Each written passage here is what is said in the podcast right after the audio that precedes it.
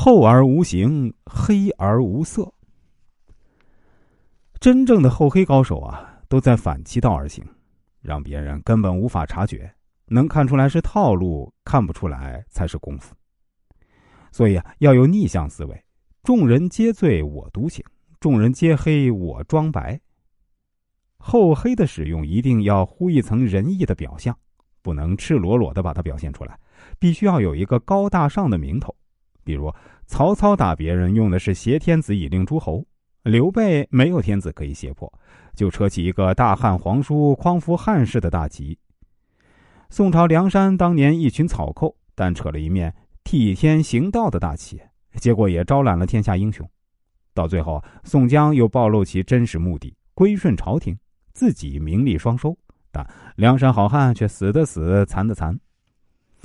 所以啊，做事之前呢，一定要有一个口号和使命。用现在的话讲呢，就是文化和价值观，这样才会把天下的人心吸引过来，使原本并不存在正义与否的事业变得正式起来。明处看起来要宅心仁厚，暗处该出手时绝不留情，这就是所谓的大智若愚，扮猪吃老虎。最典型代表就是刘邦。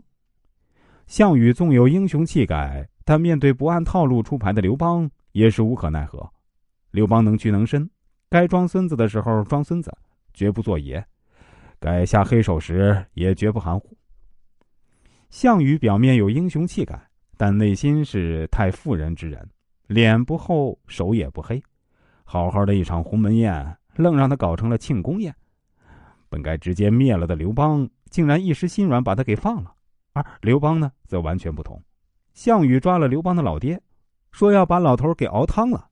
刘邦说：“那咱俩是拜把子兄弟，老头熬了汤呢，横竖也得分给我一碗。”说这话心之狠也非同一般呐。当然，这都是小意思。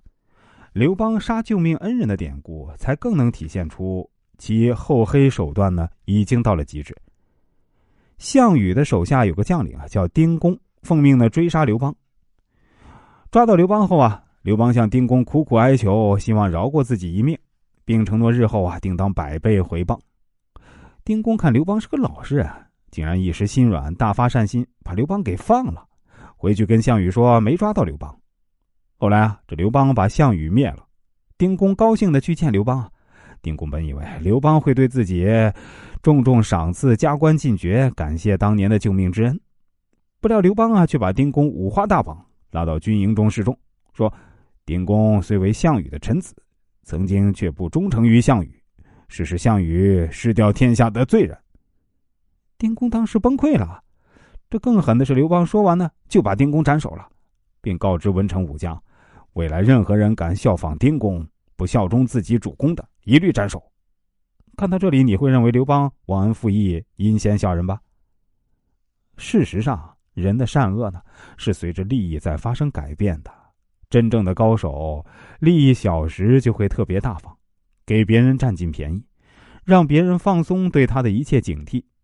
到了利益大的时候呢，下手绝不留情，让人猝不及防。你看那些商界大佬级的人物啊，永远都是笑呵呵的，给人感觉脾气特别好，情商特别高。其实啊，不是他们脾气好，而是，他们狠的时候你没见到而已。所有成大事的人都是非常有攻击性的人，只是啊。他们不在普通人面前展露而已，因为跟你啊没有太大利益关系，所以啊，你一定要把自己的獠牙藏得深一点。平时满脸笑呵呵，关键时刻一拳打过去。